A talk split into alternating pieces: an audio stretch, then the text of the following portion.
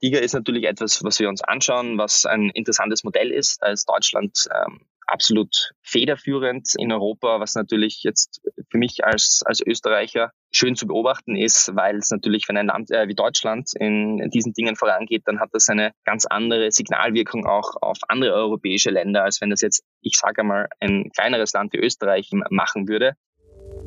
Willkommen bei eHealth Pioneers. Wir verschaffen digitalen Innovationen in der Gesundheitswirtschaft Gehör. Mit Andrea Buzzi. Schlaganfall. Das ist ein Thema, das einem ganz schön Angst machen kann, und zwar zu Recht.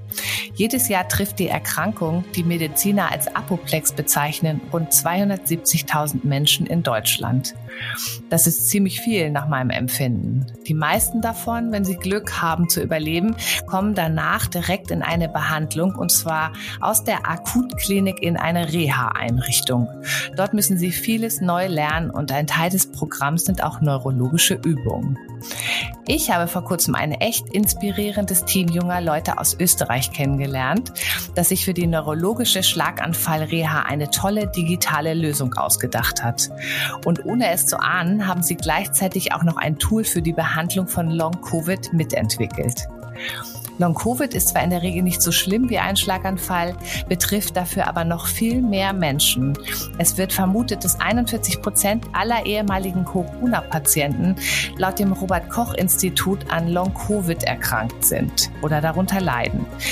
Die müssen zwar nicht alle in eine Reha und die Symptome können sehr unterschiedlich sein, aber es ist dennoch ein gewaltiges Problem für die Gesellschaft und es entsteht auch ein hoher Leidensdruck bei den Betroffenen.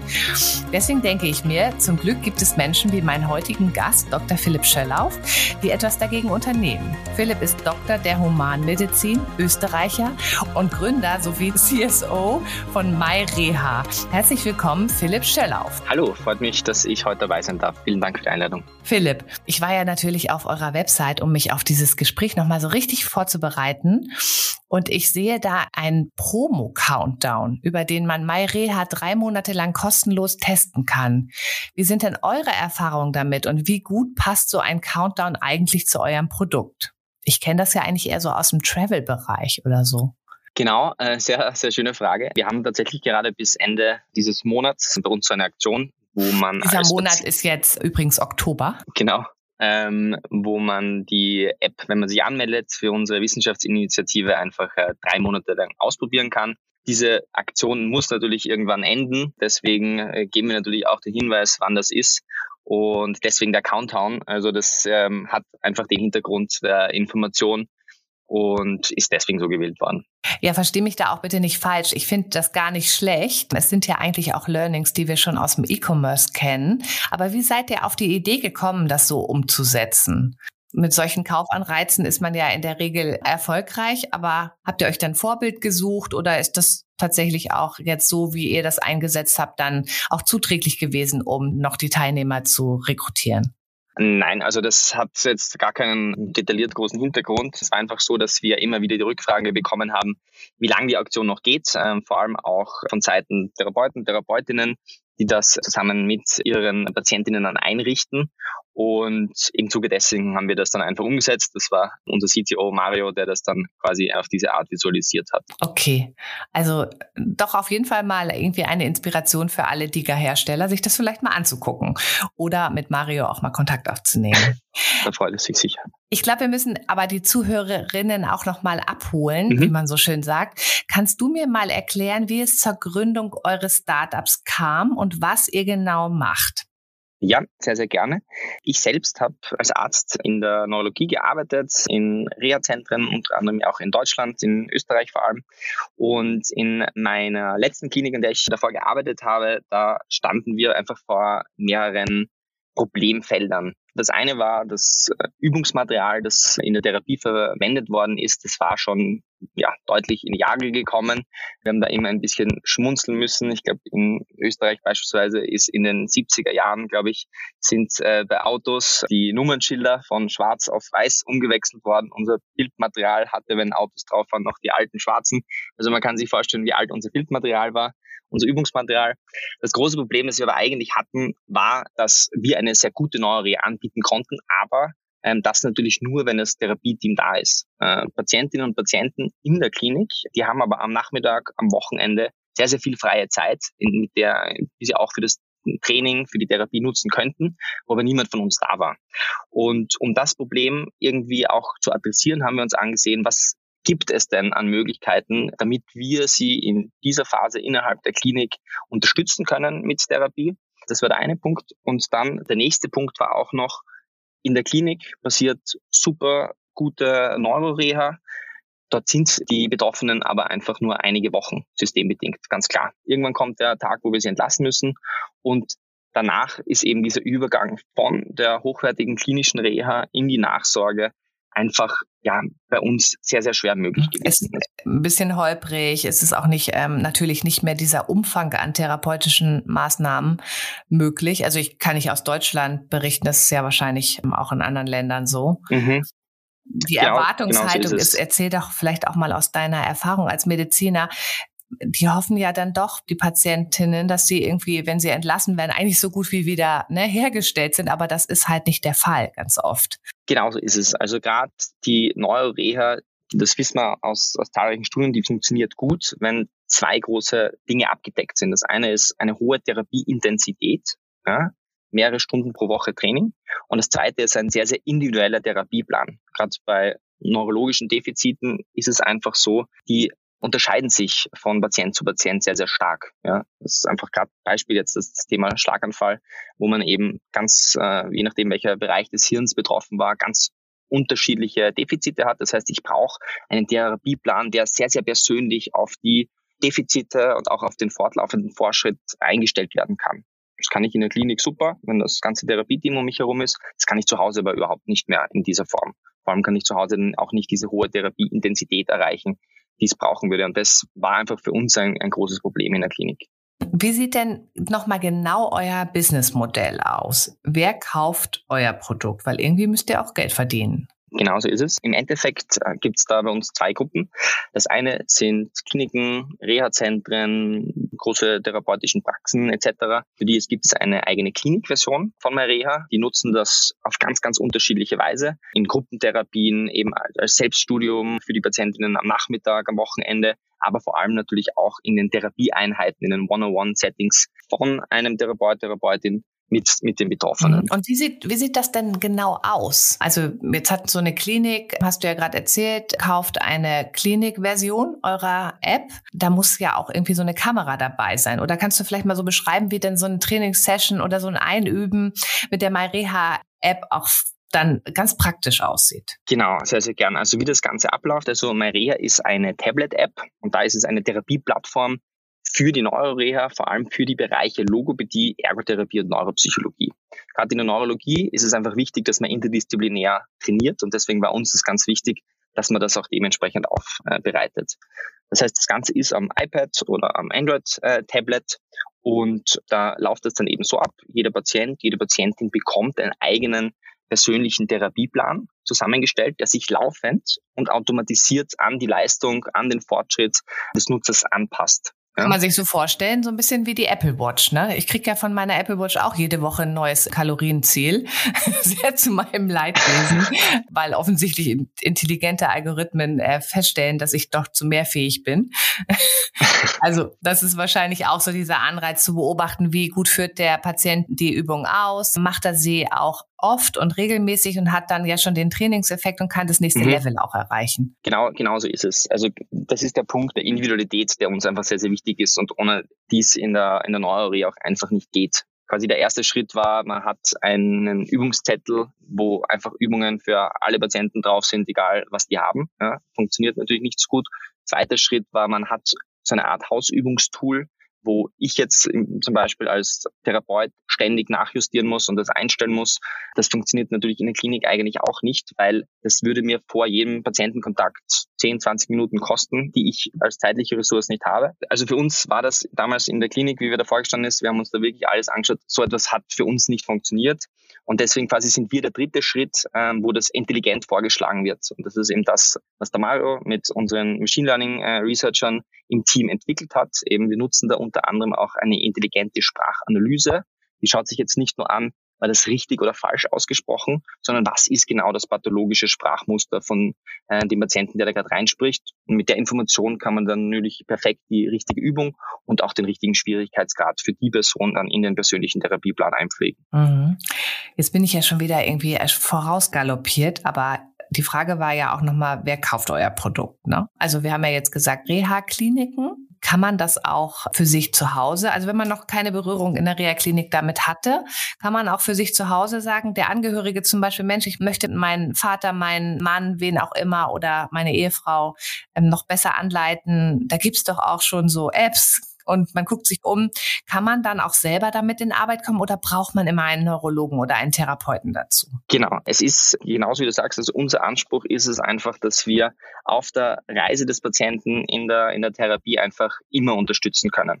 Das heißt, man kann, wie du richtig sagst, in der Klinik starten, man kann aber auch einfach zu Hause starten, indem man sich das äh, runterlädt, die Therapie-App, dann kommt man in die Patientenversion hinein nach der Anmeldung und bekommt diesen Therapieplan, den kann man dann einfach zu Hause durchführen, kann aber auch, wenn ich dann zum Beispiel einmal in der Woche in eine niedergelassene Praxis von meiner Logopädin gehe, kann ich dort mit dir üben, ich kann zu Hause üben, ich kann auch durchgehend selbstständig üben. Es ist einfach möglich, die Therapie dorthin zu bringen, wo sie bis jetzt eben nicht war. Und das ist eben zum Patienten nach Hause, in das Pflegeheim oder in die Therapiepraxis und das einfach alles gut verbunden ist. Und dann muss ich selber bezahlen als mhm. Selbstanwender?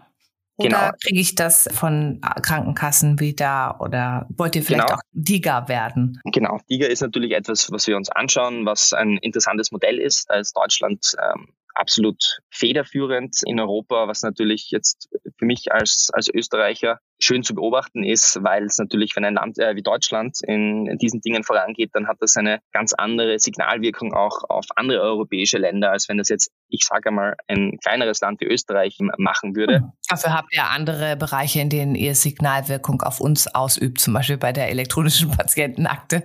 Aber da kommen wir, da kommen wir gleich richtig. zu. Genau, okay. Also zum Beispiel Frankreich geht ja auch schon jetzt in die Richtung. Die möchten ja auch die Tiger ziemlich in der Form, wie sie Deutschland umsetzt, angehen. In Österreich gibt's da so ganz, ganz leise Flüstereien, sage ich mal, in, in die Richtung, aber eigentlich noch nicht wirklich irgendetwas, das da nach äh, einer baldigen Umsetzung aussieht. Aber das ist natürlich eine spannende Sache. Aber um zu einer Frage zurückzukommen, das sind Dinge, die wir uns anschauen natürlich. Momentan ist es so, dass einfach auch viele Privatversicherungen da auf uns zukommen. Das heißt, über diesen Wege das ähm, auch ähm, abzuhandeln. Aber an und für sich ist es äh, momentan ein Selbstzahlermodell, wo einfach ein Patient einen gewissen monatlichen Betrag zahlt und das dann vollumfänglich nutzen kann. Vielleicht machen wir jetzt nochmal, bevor wir ins österreichische Gesundheitssystem eintauchen, weil das finde ich nämlich auch, hast mir schon ein gutes Stichwort gegeben, finde ich sehr spannend. Vielleicht nochmal ein ganz kurzer Ausflug zum Thema Long-Covid. Das war ja auch in meiner Anmoderation ein Thema. Wo sind eigentlich, Frage an dich als Mediziner, Martina, die Schnittmengen bei Schlaganfall und Long-Covid und wie passt da MyReha rein? Sehr, sehr gute Frage. Generell ist es ja so, die MyReha-App, die adressiert Sprachkognitionsstörungen in der Neurologie. Ja, da ist es in erster Linie einmal egal, ob diese Störungen, diese Defizite von einem Schlaganfall kommen, von einer Hirnblutung kommen, keine Ahnung, von Parkinson, von MS, was auch immer, oder eben auch von Long-Covid. Was wir einfach in den letzten Monaten sehr, sehr stark gemerkt haben, ist, dass die MyRea-App zunehmend und sehr intensiv auch von Patientinnen und Patienten genutzt wird, die an Long-Covid leiden. Hintergrund ist der, dass es da auch einfach zu vielen kognitiven Defiziten kommen kann, leider. Das wirst du ja natürlich schon vielfach gelesen haben, dieser Brain Fog beispielsweise. Auch, also nicht selber erlebt, aber in meinem Umfeld tatsächlich auch schon krasse Gespräche darüber genau. geführt. Also das ist wirklich allgegenwärtig, wenn man mal genau hinhört. Ist ein Phänomen, das es wahrscheinlich bei anderen Viruserkrankungen schon gegeben hat, aber diese Vielzahl an Menschen, die das jetzt betrifft, hat den Fokus einfach sehr, sehr stark darauf gelegt. Und da sieht man dann eben Aufmerksamkeitsstörungen, man sieht Wortfindungsstörungen, Konzentrationsstörungen etc. Und das sind alles diese Dinge, die man auch bei uns mit Maria sehr, sehr gut trainieren kann. Was ein bisschen der Unterschied ist ähm, zu den Schlaganfallpatientinnen und Patienten, ist ein bisschen der Ausgangswert, von denen man kommt. Viele Betroffene nach einem Schlaganfall, die kommen von einem sehr, sehr basalen Niveau, wo sie eben starke äh, sprachliche Störungen haben beispielsweise, wohingegen natürlich Betroffene von Long-Covid eher von einem sehr hohen Niveau kommen. Das heißt, der Therapieinhalt ist vielleicht gar nicht so, so stark anders, aber eben durch diese intelligente Anpassung, die wir haben, trainieren die auf einem anderen Schwierigkeitsgrad, auf einem ganz anderen Niveau. Und dafür kann man eben die Maria-App sehr, sehr gut nützen unabhängig jetzt von der Indikation, die dahinter steht, sondern einfach quasi vom Störungsmuster und von den Defiziten, die da vorliegen. Ja, sehr spannend. Habt ihr dazu auch schon quasi eine naja, wie sagt man das, eine Evidenzstudie gemacht oder prüft ihr das auch gerade? Weil das wäre natürlich auch eine, ein willkommenes Angebot in dieser Long-Covid-Therapie, weil also alles, was man ja auch liest da draußen, es gibt ja sehr, sehr wenig Orte, an denen man Long-Covid auch therapiert oder Rehas dazu anbietet. Also was wir sehr oft sehen, ist, dass gerade Reha-Zentren, Reha-Kliniken oder auch eben ambulante Einrichtungen, die Long-Covid-Patientinnen momentan betreuen, dass die vor allem von pulmologischer Seite in erster Linie Linie kommen und dann von diesen kognitiven Defiziten ein bisschen übermannt werden, die dann natürlich jetzt von den Strukturen her keine Lösung haben, die dann auf uns zukommen und sagen, hey, wir wollen diesen Teil bitte mit Maria abdecken und das dann in die klinische Arbeit aufgenommen, weil natürlich eine pulmologische Reha-Klinik nicht direkt auf das ausgerichtet ist, ganz klar. Also eine Zusatztherapie, die dort dann auch angeboten werden kann, die vielleicht gar nicht von den Therapeuten jetzt abgedeckt wurde. Sehr spannend. Also da werden wir vielleicht auch noch was von euch hören oder überhaupt zu dem Thema und haben das weiter im Blick. Ich interessiere mich ja auch, hast du ja vielleicht schon gemerkt, auch sehr fürs Geld. Also irgendwie muss ja auch unser Gesundheitssystem finanziert werden. Und ähm, da sind natürlich solche Lösungen, die auch digital Versorgungslücken oder Engpässe beheben, sehr wichtig. Und das interessiert natürlich auch Investoren. Deswegen würde ich gerne auf das Thema Investoren gehen, wie du das gerade so einschätzt. Hab natürlich mal geguckt. Ihr habt im Dezember 2021 eine Pre-Seed-Finanzierungsrunde von 2,2 Millionen bekommen für so ein Early Stage. Seid ihr damit zufrieden oder ist das gerade auch schwer, aufgrund der allgemeinen Wirtschaftslage da auch weiterzukommen? Wir sind sehr zufrieden. Womit ich vor allem zufrieden bin, ist mit dem Team an Investoren, die wir uns da auch dazugeholt haben, weil da einfach auch sehr viel Know-how dabei ist. Da sind Personen dabei, die sich gerade im neurologischen Space sehr, sehr gut auskennen, die sich im Digital Health Bereich sehr, sehr gut auskennen. Und das ist ja auch schon noch etwas, auf das man auch als Gründer schauen muss. Ich gebe dir recht, das ist ein, ein wichtiges Thema, das Geld, aber das ich weiß nicht, ob gleich wichtig, aber ist ziemlich nah dran zumindest, ist auch die strategische Ausrichtung die Investoren und Investorinnen da mitbringen. Es hat vor kurzem mal ein ähm, Gast zu mir gesagt, Smart Capital wäre ja viel wichtiger, also gerade zu Anfang. Also damit ist ja dieses kluge Geld gemeint, also von Menschen, die auch beitragen können, weil sie etwas können, wissen, was dem Unternehmen auch hilft. Ne? Also nicht irgendwie so ein Fonds, der irgendwo ne, einfach noch Geld hat und ein bisschen streut. Wir haben ja auch vor kurzem, gab es eine sehr interessante Branchenumfrage vom Spitzenverband Digitale Gesundheitsversorgung hier in Deutschland. Damals wurden ja auch Stimmungen am Investorenmarkt eingefangen mit dem Ergebnis, dass die E-Health-Branche in Deutschland nach wie vor für Investoren super attraktiv ist. Kannst du den Eindruck bestätigen? Und was heißt das auch für euch? Was sind eure Pläne, äh, was zukünftige Fundingrunden angeht für den deutschen Markt? Darfst du da was zu erzählen? Ja, so, zu sehr ins Detail äh, gehen werde ich da jetzt nicht generell, aber natürlich zum allgemeinen Markt. Ich glaube, dass der Hashtag-Markt gerade einer ist, der natürlich, so wie alle anderen Bereiche, natürlich unter dem Wirtschaftsklima, dem Allgemeinen auch leidet. Gleichzeitig ist es aber ein Markt, wo sich in den letzten Jahren erst begonnen hat, wahnsinnig viel zu tun und wo, glaube ich, die große hm, Explosion noch bevorsteht im positiven Sinne. Das ist naja, und etwas, auch im negativen Sinne. Ne? Also jetzt was das, die, unsere Kostenstruktur und das Funktionieren des Gesundheitssystems und die Gesundheitsversorgung angeht, laufen wir ja tatsächlich auch, wenn man so die Alterung und die, wie sich Krankheiten, Mobilität und so verändern, laufen wir ja auch ja in eine schwierige Phase hinein. Also wenn man da mal ein bisschen weiter rechnet, dann ist das eigentlich jetzt gar nicht so unwahrscheinlich und auch ziemlich klar. Ne? Also genau, dass wir da auch Investitionen brauchen. Genau, das auf jeden Fall, das auf jeden Fall. Aber gleichzeitig ist der Health-Tech-Markt sicher einer, der relativ krisenfest ist oder krisenfest ja, als andere Branchen, Hypergrowth-Bereiche, weil natürlich ein Schlaganfall passiert äh, immer, eine Gesellschaft wird immer versuchen oder zumindest wir leben ja Gott sei Dank in Ländern, die da auch mit Sozialsystemen etc. sehr auf die eigene Bevölkerung schaut. Die wird immer schauen, dass es äh, jetzt in dem Fall Schlaganfallpatienten gut geht, dass die versorgt werden, wie man die am effizientesten versorgen kann. Und ich glaube, gerade im Bereich Digital Health kommen wir jetzt erst in eine Phase, wo auch die Patientinnen und Patienten selber merken, wie viel ihnen das bringt, wie dass da der Akzeptanz steigt. Das ist etwas, was mir tatsächlich helfen kann. Es ist nicht mehr eine kurze Information auf einem Smartphone, sondern das ist eine mächtige Hilfe auch in der Therapie. Und das fängt jetzt an. Wir sind jetzt technologisch einfach in diesem Bereich, wo das auch wirklich in die Effektivität in der Therapie auch stark hineinkommen kann. Das ähm, kann ich auch nur bestätigen.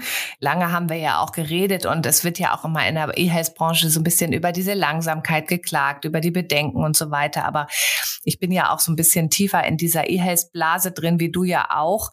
Und da passiert sehr, sehr viel, sehr Konkretes. Und ich warte tatsächlich auch, dass manche von diesen Dingen, die dort entschieden und auch entwickelt werden, dann auch an den Markt gebracht werden, Technologien, Standards und so weiter den Weg ebnen und dann wird es auch genauso wie in der Internetökonomie, glaube ich, ganz schön abgehen. Dann haben wir teilweise auch, glaube ich, ganz tolle Entwicklungen, die dann sehr schnell gehen. Das, wie wir das, das auf ja jeden auch Fall. zum Beispiel beim Handy auch kennen. Ne? Da hätte ja früher auch keiner gedacht, dass wir plötzlich alles mit einem Handy machen, sogar bezahlen und eigentlich Genau. noch nicht mal mehr einen Schlüssel mitnehmen müssen, wenn wir das Haus verlassen. Hauptsache das Handy ist dabei. Ja, genau. Also ich muss da auch immer denken, wenn man da zum Beispiel in eine neue Stadt gekommen ist, vor ein paar Jahren hat man eine Papierkarte in die Hand genommen und ist halt dort irgendwie versucht, loszumarschieren.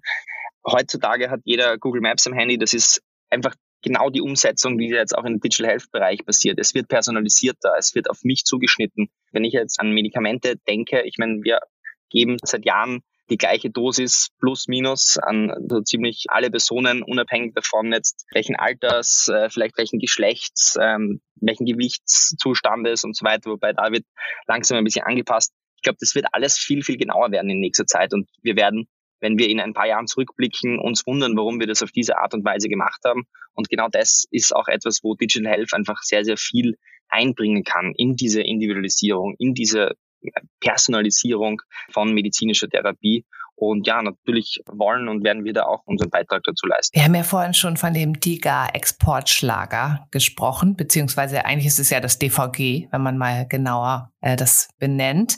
Digitale Versorgungsgesetz wird ja im europäischen Ausland sehr wohlwollend aufgenommen. Frankreich will das zum Beispiel genau so auch einführen. Wie ist das in Österreich? Du hattest vorhin schon angefangen, darüber zu reden. Gibt es da Genau. schon tatsächlich konkrete Bemühungen? Also konkrete Bemühungen wäre jetzt schon fast übertrieben. Das ist auch irgendwie eine lustige Beschreibung, konkrete Ja, nein, Bemühungen. äh, das, ich, das ist ganz klar, äh, was du damit meinst. Und das würde ich eben sagen, das ist noch nicht der Fall. Es gibt immer wieder Panel-Diskussionen, wo das zum Thema wird. Es gibt Initiativen, die sich damit beschäftigen. Aber äh, es gibt diesen Witz, wo man immer sagt, wenn die Welt einmal untergeht, dann musst du nach Wien kommen, weil dort passiert alles 20 Jahre später. Das ist auch ein bisschen so, wie es mir mit der Tiger vorkommt. Ich glaube, in Österreich wird jetzt einmal zugeschaut, wie Deutschland das um, umgesetzt hat, wie vielleicht Frankreich das macht. Und dann wird man vielleicht erst wirklich konkreter. Ich würde es mir natürlich anders wünschen. Es ist ein tolles Modell. Äh, Es ist sehr strukturiert und eben auch mit entsprechender Evidenz ausgestattet. Das ist schon wichtig. Das hat Deutschland ausgezeichnet gemacht. Sicher wird es in der Folge ein paar Anpassungen geben. Das ist ganz normal. Aber das ist schon ein Vorbild für die Länder in der Europäischen Union, da bin ich mir sicher. Herrlich, jetzt könnten wir ja eigentlich direkt aufhören mit dem Podcast, weil das äh, hast du so schön gesagt. Aber lass uns noch mal ein bisschen reingehen, auch in den österreichischen Gesundheitsmarkt, weil ich finde das immer ganz interessant, auch mal zu gucken. Man denkt ja immer Europa oder ne, europäischer Kontinent, das ist alles irgendwie mehr oder weniger gleich organisiert und das ist es ja gar nicht. Also mein Mann lebt auch in Österreich und der hat mir ja zum Beispiel erzählt, er hatte ein E-Rezept bekommen, er hat eine Patientenakte, eine elektronische. Obwohl wir ja sprachlich und geografisch so dicht beieinander liegen, gibt es offensichtlich ziemlich große Unterschiede, was unser Gesundheitssystem von dem österreichischen unterscheidet.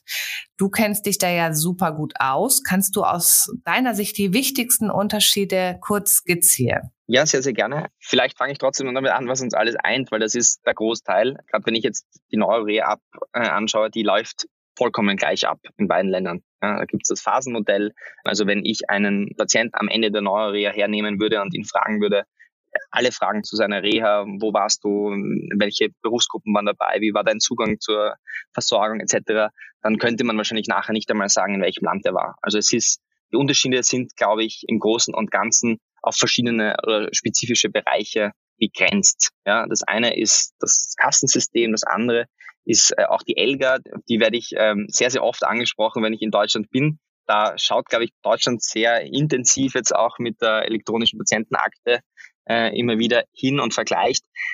Da ist Österreich sicher ein Vorreiter gewesen mit der elektronischen Gesundheitsakte, mit dieser ELGA. Das ist auch etwas, finde ich, sehr, sehr Gutes vom Grundgedanken her. Und es ist wichtig, dass es das gibt, äh, nämlich dass einfach alle Informationen, die über mich im Gesundheitssystem zusammengetragen werden, dass die mich begleiten, dass ich jetzt, wenn ich in eine neue Klinik in Österreich komme, dass die Bescheid wissen, beispielsweise über Allergien, über meine Medikamente, meine Vorerkrankungen. Das ist schon eine, eine tolle Sache und da war Österreich sehr, sehr früh dran. Wie ist das eigentlich bei Elga? Darf ich da kurz einhaken? Ja. Ist das eigentlich eine selektive Freigabe durch den Patienten? Also kann der sagen, dem Arzt zeige ich das, dem Arzt nicht. Also wem gehören die Gesundheitsdaten? Das ist ja auch immer so diese ne, Gretchenfrage.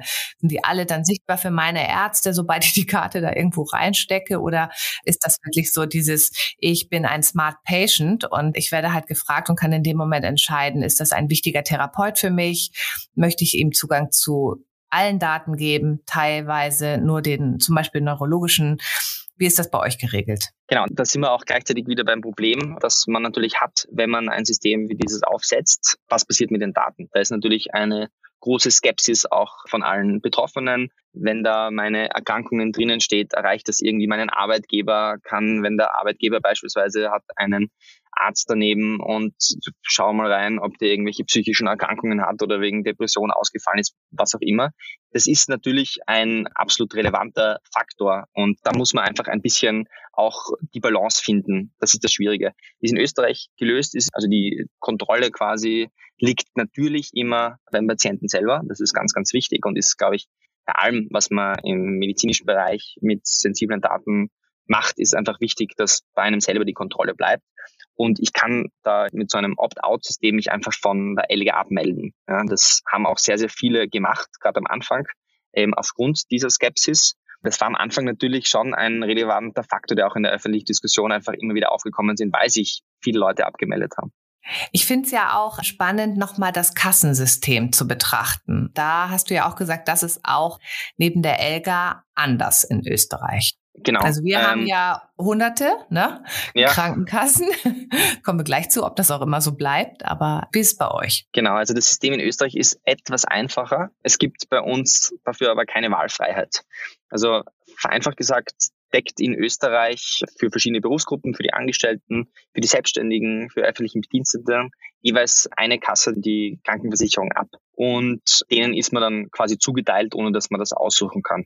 In Deutschland ist es ja so, dass ich da viel mehr Wahlfreiheit, aber ich muss mich einfach für irgendwas entscheiden. In beiden Ländern ist aber so, dass das Ergebnis natürlich ist, dass einfach der Großteil der Bevölkerung abgedeckt ist mit Gesundheitsversorgung. Und das ist schon eine tolle Sache. Also wenn man da jetzt irgendwie nach Amerika schaut oder auch in andere Länder, das ist schon ein System, das einfach ermöglicht, dass die Breite der Bevölkerung unabhängig jetzt vom sozialen Status etc. abgedeckt ist.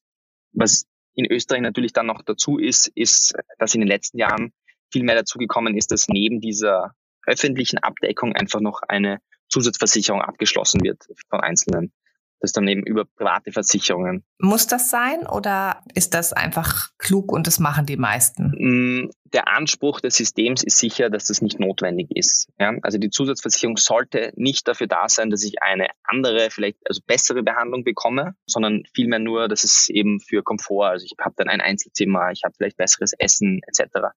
Die Realität ist nur leider, dass natürlich durch eine Zusatzversicherung sehr, sehr oft zum Beispiel dann kürzere Wartezeiten ermöglicht werden. Das heißt, das ist ein bisschen der Weg, den, glaube ich, das öffentliche Gesundheitssystem jetzt geht. Wahrscheinlich ein bisschen hinter vorgehaltener Hand, aber dass es eben eine Basisabdeckung gibt durch den Staat und alles darüber wird dann halt einfach vom Einzelnen selbst zu bezahlen sein. Wie gut man das findet, das ja, kann natürlich jeder für sich entscheiden.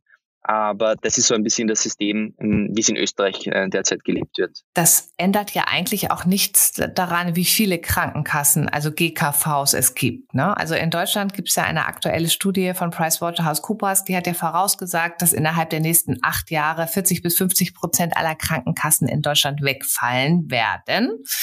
Manche sind ja sogar noch radikaler mit ihren Forderungen. Wie würdest du das beurteilen, wenn du auf unser Kassensystem schaust? Grundsätzlich glaube ich, dass natürlich ein Wettbewerb in dieser Hinsicht auch nichts Schlechtes ist. Ja, wir sehen natürlich viel mehr in Deutschland, dass die Krankenkassen auch dazu angehalten sind, innovativer zu denken, agiler zu sein, sich leichter einzustellen auf neue Lebenssituationen, neue Technologien. Das ist schon ein Wettbewerbsvorteil, den Deutschland wahrscheinlich dadurch hat. Ja, ist natürlich für die einzelne Kasse, die dann vielleicht dort nicht mitkommt und dann in ein paar Jahren nicht mehr da ist, natürlich kein Vorteil. Aber man muss es natürlich auch immer ein bisschen auf einer gesellschaftlichen Ebene sehen. In Österreich ist diese Innovationsgier, diese Agilität vielleicht nicht so im Vordergrund für die Kassen, weil es, es gibt eben die, die es gibt.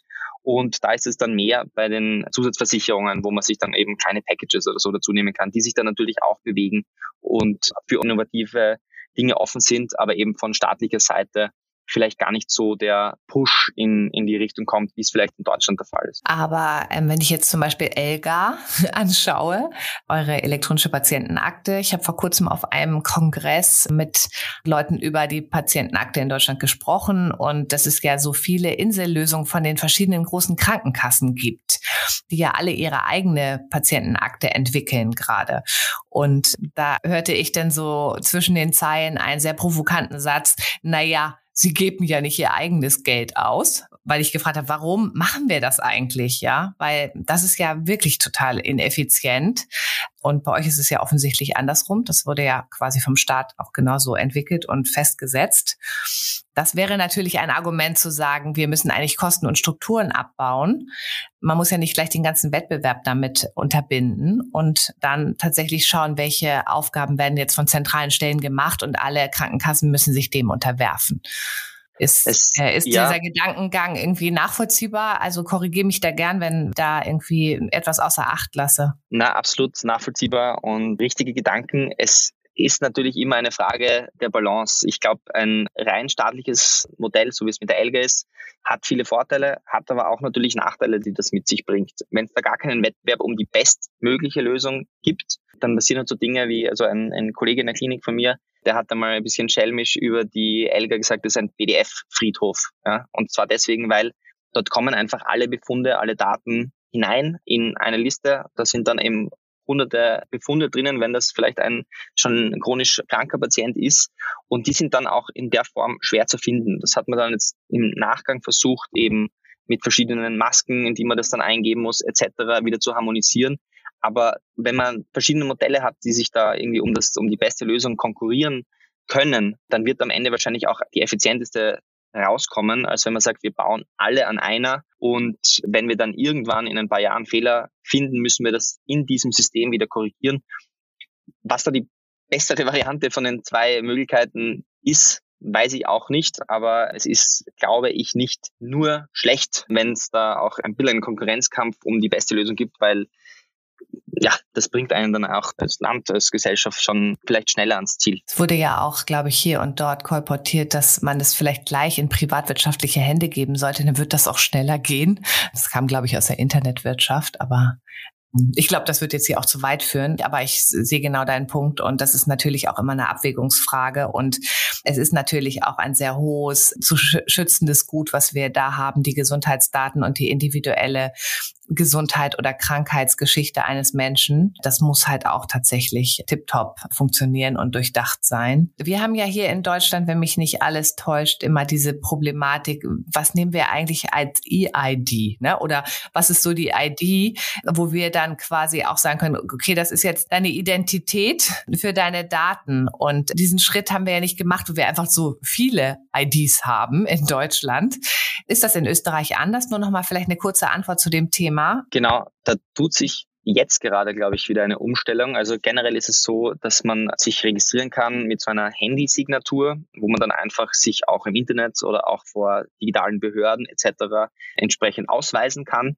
Das wird meines Wissens jetzt gerade, also wirklich jetzt dieser Tage fast, ein bisschen adaptiert und umgestellt, wo man dann eben beispielsweise auch über so eine österreichische digitale ID sich einen Führerschein aufs Handy laden kann. Und das, genau, da passiert einfach auch immer wieder was. Genau. Ja, sehr spannend. Und ihr dürft dann auch Video-Ident machen, oder? Es ist ja gerade in Deutschland ähm, wieder komplett zurückgerudert worden, was auch so die Identifizierung angeht. Jetzt muss man ja wieder zu den Krankenkassen gehen, in Person sich dort hinstellen, weil es, glaube ich, einen ja, Hackerangriff gab, der bewiesen hat, dass man, wenn man sich ein bisschen Tesa in, ins Gesicht klebt und also dass das System mit Video-Ident nicht so ganz sicher ist. Ja. Genau, also na, also wir müssen auch selber hingehen, zumindest einmal und sagen, wer wir sind und das irgendwem zeigen.